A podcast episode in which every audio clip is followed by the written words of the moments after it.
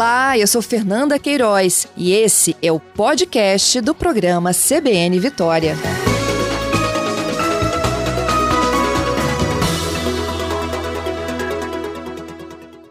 Nós noticiamos na última segunda mais um acidente grave que ocorreu na leste-oeste, uma carreta que tombou sobre um carro e o motorista do carro, né, na altura do, de, do bairro Campo Belo, em Cariacica, ele acabou vindo a óbito.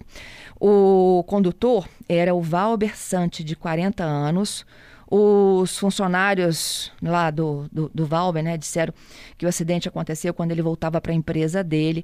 A polícia e o Corpo de Bombeiros no local informaram que, por causa do peso, o caminhão tombou a fazer uma curva. A reportagem esteve lá na segunda, gente, para acompanhar de perto a apuração desse acidente. E os moradores ali da, das imediações, eles chamaram esse trecho de curva da morte, devido a inúmeras ocorrências que acontecem neste mesmo lugar.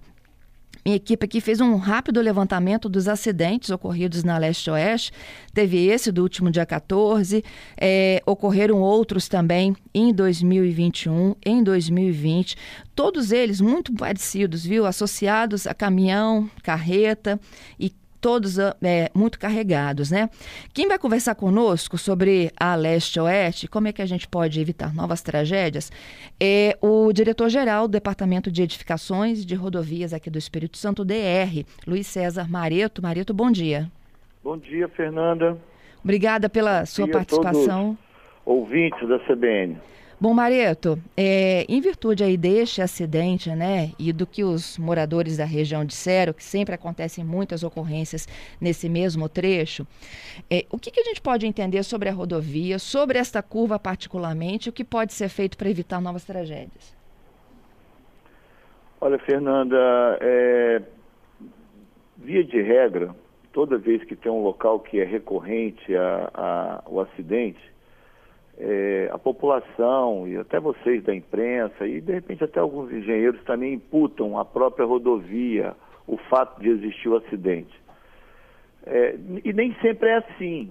Né? Esse trecho, ele foi lá na época, 20, 25, 30 anos atrás, foi necessário que houvesse essa curva para poder fazer o encaixe no outro trecho rodoviário. A gente, eu não tenho nem como lhe dar informação de por que foi feito dessa forma. Mas é um trecho que é extremamente bem sinalizado, né? Está ali é, a, a, indicação de que tem uma curva à frente, está ali a indicação de que é preciso chegar com a velocidade adequada. E toda vez que um profissional de engenharia faz um projeto de rodovia, na execução do projeto, ele já vai identificando vários locais, curva, raio de curvatura, rampa, subida, e a partir daí ele já faz a sinalização rodoviária, ou seja, ele indica ao condutor, ao motorista, olha, aqui você tem que andar a 60 km por hora, porque a 60 é seguro. Aqui na frente tem uma curva muito acentuada, você tem que fazer essa curva a 40. E assim a sinalização vai indicando o como o condutor é, deve proceder ao trafegar nessa rodovia. Isso é técnica, isso é engenharia. A, aquela, aquela sinalização que está lá, ela não está lá porque o cara acha, ah, vou botar aqui 60. Não, é, é, é definido por cálculo, por decisão do engenheiro e infelizmente, infelizmente o condutor brasileiro não se ocupa de dar atenção à sinalização. Nós temos aqui no DR, Fernanda e ouvintes, mais de duas mil solicitações de quebra-mola nos nossas rodovias. Mais de duas mil solicitações de quebra-mola em nossas rodovias, além de os outros mais de 3 mil que já existem. Então, assim, é, evidente que eu devo admitir que em alguns trechos, lá atrás, no passado, pode ter sido feito algum projeto é, que não está exatamente adequado, e é por isso que a gente faz muita avaliação de trechos nossos, é, mas também é, devo informar que não há como, é impossível em área urbana você fazer muita alteração por conta de desapropriação, por conta de pessoas que já moram, por conta de, de vários ingredientes que tem ali na área urbana, isso é muito difícil mas a gente vai dar uma atenção, já demos, já demos em função, o, o a sinalização dali, daquele trecho, é, ela é mais densa, e a gente está avaliando a possibilidade de colocar talvez até um, um, uma fiscalização eletrônica, que não é bom, que não é bom, não serve para ninguém. Mas que força o motorista a reduzir a velocidade para é, a recomendada. Pois é, mas é, que força, exatamente. Mas isso, isso não devia existir no país, né? A gente, em alguns momentos, a gente acaba tendo que fazer isso, até contra a vontade da gente, né? porque a gente vai agora utilizar essa tragédia que aconteceu, um trabalhador, um empresário foi morto, porque o caminhão veio acima das possibilidades que ele podia de fazer a curva. Se ele tivesse atendido, a sinalização estaria um, o, o, rapaz estaria vivo, né? Mas infelizmente não atendeu. É, eu procurei saber com a polícia de trânsito a velocidade que ele estava, o tacógrafo dele estava corrompido, o tacógrafo do caminhão não há nem como a gente identificar qual a, a velocidade que ele estava. Então assim é, eu até acho que isso é uma responsabilidade nossa do DR, sim, de estar tá acompanhando, mas eu não posso ser culpado pelo, pelo descaso que as pessoas utilizam o volante. Né? A gente está lá, é, vamos reavaliar, de repente colocar lá. A gente já no, no, no passado a gente fez, é, fortaleceu a, a sinalização, né? mas isso está demonstrado que infelizmente a sinalização rodoviária ela, ela pouco é, é, é vista, pouco é é não é nem que ela não é vista, porque vista ela é pouco, ela é obedecida, né? Porque se obedecer a sinalização, a pessoa vai e volta e a, o acidente diminui a quase zero. Porque a sinalização ela está ali exatamente para dizer para o condutor, Ali na frente, irmão, tem uma curva que você vai ter dificuldade de fazer se você for daqui para lá mais de 60 km por hora ou mais de 40 km por hora. E poucas pessoas têm essa condição de ler a sinalização atender a sinalização para poder fazer a curva com cuidado, com, com capacidade que ele saia lá na frente, uhum. entendeu? Mareto, todas essas placas aí de alerta de velocidade, de curva acentuada, elas estão bem visíveis, assim, para o motorista? Não, na, no local adequado, na beira da rodovia. Eu até, olha, eu, eu fiquei tão impactado com isso que eu pedi um profissional nosso ontem para ir lá eles tiraram as fotografias, me mandaram pelo zap as fotografias do, daquilo que é o, o, o da sinalização que está lá. Estão todas lá. Porque eu falei assim, gente, é possível, né? Porque na área urbana é, as pessoas roubam até defensa metálica. Se você for lá, na, na de vez em quando a gente está repondo lá na leste-oeste, naquela na, naquela rotatória, tem umas defensas metálicas, né? De vez em quando eu pessoalmente passo lá, ué, cadê a defesa? Ligo para o diretor, ah, roubaram essa noite e tal, estão mandando colocar outra. Então eu fiquei preocupado que pudesse ter havido alguma, e tem pessoas que gostam dar tiro em placa tal, essas coisas.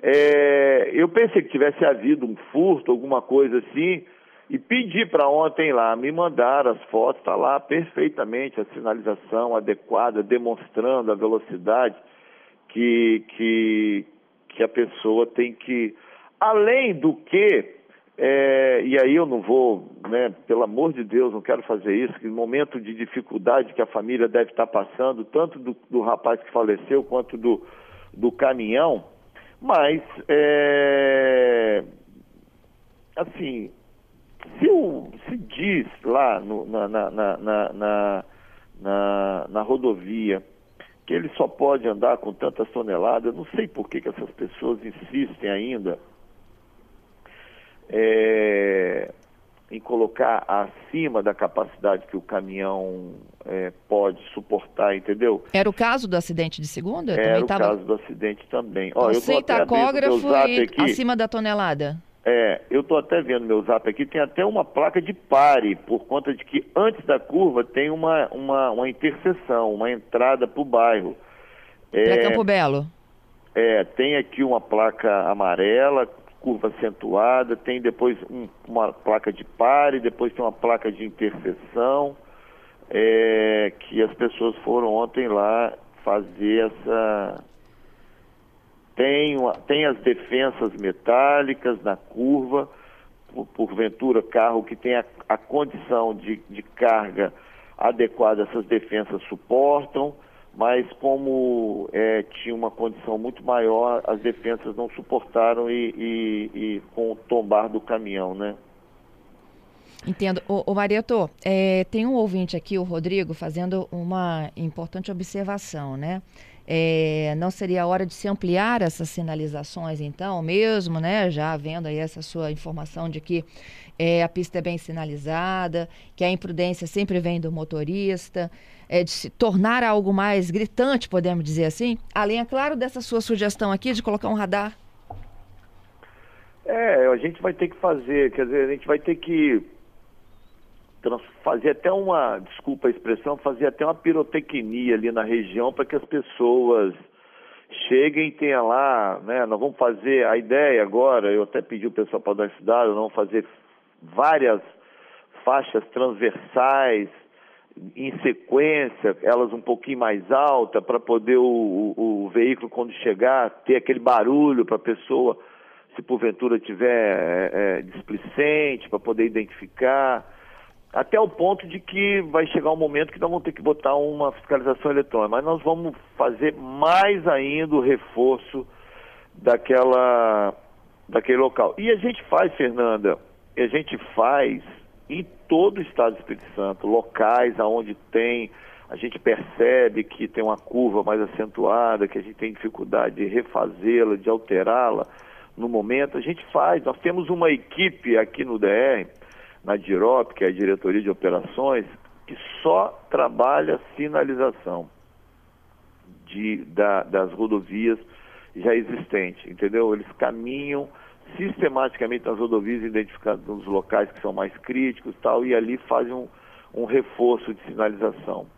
Mas a gente vai aumentar. Eu fico, eu fico constrangido, fico é, como, como ser humano, né, também não quero jamais que, que isso seja uma constante nas nossas rodovias, né? Uhum. Mas eu faço um apelo, faço até um apelo a vocês da imprensa que, que a gente possa estar tá sempre dizendo, né, para as pessoas, cumpra aquilo que está na sinalização, use a rodovia com, com, com, responsabilidade, né? Porque se você observar, né, nos últimos grandes acidentes que nós tivemos, acidente da, da, do grupo lá de Domingos Martins, acidente sempre, sempre, inadvertidamente, é alguém que está com um volume de carga mais, maior do que é possível, alguém que entrou numa curva com velocidade acima da condição da curva. É assim. A quem cabe fiscalizar, Mareto, esse excesso de cargas em rodovias estaduais? Olha, cabe ao DR, né, junto com, com a Polícia Rodoviária. No caso das rodovias federais, a Polícia Rodoviária Federal, no caso e o DENIT, né? das rodovias e o DENIT, no caso das rodovias estaduais, é, o, o DR e o Batalhão de Trânsito. Uhum. Não, não é hora também de intensificar essa fiscalização para retirar de circulação esses caminhoneiros? A gente faz, Fernanda. A gente faz, a gente faz, mas nós temos 6 mil quilômetros de rodovia estadual no, no estado. Estado pequeno como esse, nós temos 6 mil quilômetros de rodovia estadual.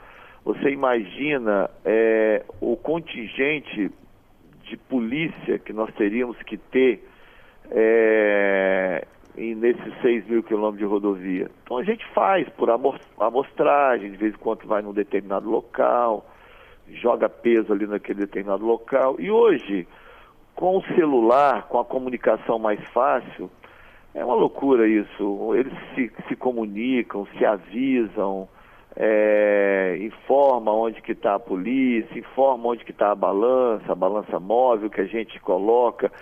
Além também, além também das críticas que a gente sofre pesada por parte da população, de que nós estamos fazendo indústria de multa, que nós queremos é arrecadar, é, né, que esse Eu governador essa crítica vem de quem desobedece, então, assim, né, Marito? Gente, essa crítica vem de quem não quer cumprir com a legislação, né? Sim, mas é exatamente isso não é a maioria. Isso, exatamente isso, mas a gente faz, a gente faz. O problema todo que você há de convir que 6 mil quilômetros de rodovia não há como se colocar aí. É que nem, por exemplo, é, pessoa que vai lá numa determinada cidade, faz lá uma casa é, quase que em cima da rodovia. É, negócio difícil. Mas a gente fiscaliza, né? Até porque, Fernanda, vou te falar uma coisa, se não fiscalizasse, o volume seria maior. Você pode ter certeza disso, porque a gente tira de, de circulação um volume considerável. Né? Eu, por exemplo, faço parte do CETRAN, que é o Conselho Estadual de Trânsito, Uhum. é, e a gente toda terça-feira se reúne para avaliar é, as autuações e os volumes estão crescendo. As pessoas estão dando é, assim muito pouca importância é, para poder andar acima de 80, 90, 100 quilômetros. Então, assim, eu ia falar um palavrão aqui, mas não posso. Não pode. Ligaram aquele negócio, né? Então, assim, é, é uma pena, né? É uma pena. E, isso, e com isso aumenta a condição de, de acidente. Mas a gente está ampliando também a nossa condição de fiscalização eletrônica, porque a gente entende que é uma maneira de salvar vidas, né? E às vezes, e às vezes, como nesse caso, morre, morre aquele que estava cumprindo o, adequadamente a, a legislação, Uhum. né? Que é o Maria, rapaz que então, estava ó, no tem- veículo dele que morreu esmagado. coitado. Ok, tem um compromisso aqui então de reforçar a sinalização é, e o estudo de faixas transversais ou até mesmo radar para redução de velocidade. Isso, as faixas transversais já está dentro do reforço de sinalização, vai será feito. Ok, eu queria aproveitar meus dois minutinhos aqui antes do Repórter CBN para te fazer uma outra pergunta que não tem a ver com a Leste-Oeste, mas tem a ver com Guarapari. A gente eu noticiou quero, hoje. Eu que também quero, eu vi você comentando com as pessoas aí sobre o- os cafezinhos da manhã. Eu quero dizer para você como é que é o meu café da manhã. Ah, na rua, pão na chapa Ah, com não, café. eu, eu Quanto tomo você café paga? em casa, eu tomo café em casa. Eu tenho uns problemas de, de, de articulações e minha esposa identificou que caldo de osso é a melhor coisa do mundo. Eu tomo de manhã cedo um potezinho de caldo de mocotó todo dia, às seis e meia da manhã. Isso aí, comendo em casa, economiza na rua, que é a proposta da Proteste. Eu queria falar do calçadão de Guarapari, interdição desde segunda, areia preta, e tem a ver com a erosão, não tem? Calçadão de Guarapari. Da areia preta. O- Não, não, não sei, não sei. Não é do DR, não. É, é prefeitura lá. Eu não tenho essa informação. Honestamente que eu não sei. Nós estamos fazendo meia IP. Já, a a parte de, de, de, de contenção de rocha na rodovia ficou pronto. Já estamos fazendo o forro de argila para poder eh, recompor a pavimentação. Estamos aguardando mais alguns dias um licenciamento ambiental final para começar a parte de engorda da praia de Meiaípe. Tá certo, então. Eu queria te agradecer mais uma vez pela participação aqui conosco, e a gente aguardando por essas, então, melhorias para evitar novos acidentes graves no local. E lógico, Assim que a né? A que os motoristas obedeçam a sinalização. É, assim que a gente iniciar, eu, eu faço um contato com você, a nossa assessoria faz um contato para a gente é, apresentar a vocês o que, o que será feito. Obrigada, Tamareto. Bom eu trabalho te aí. agradeço, Fernanda. Fica com Deus, um grande abraço. Ó, recomendo, caldo de osso de manhã cedinho, ótimo. Tá certo. Tá bom? um abraço, Ô, Luiz César querida, Mareto. Tchau, tchau.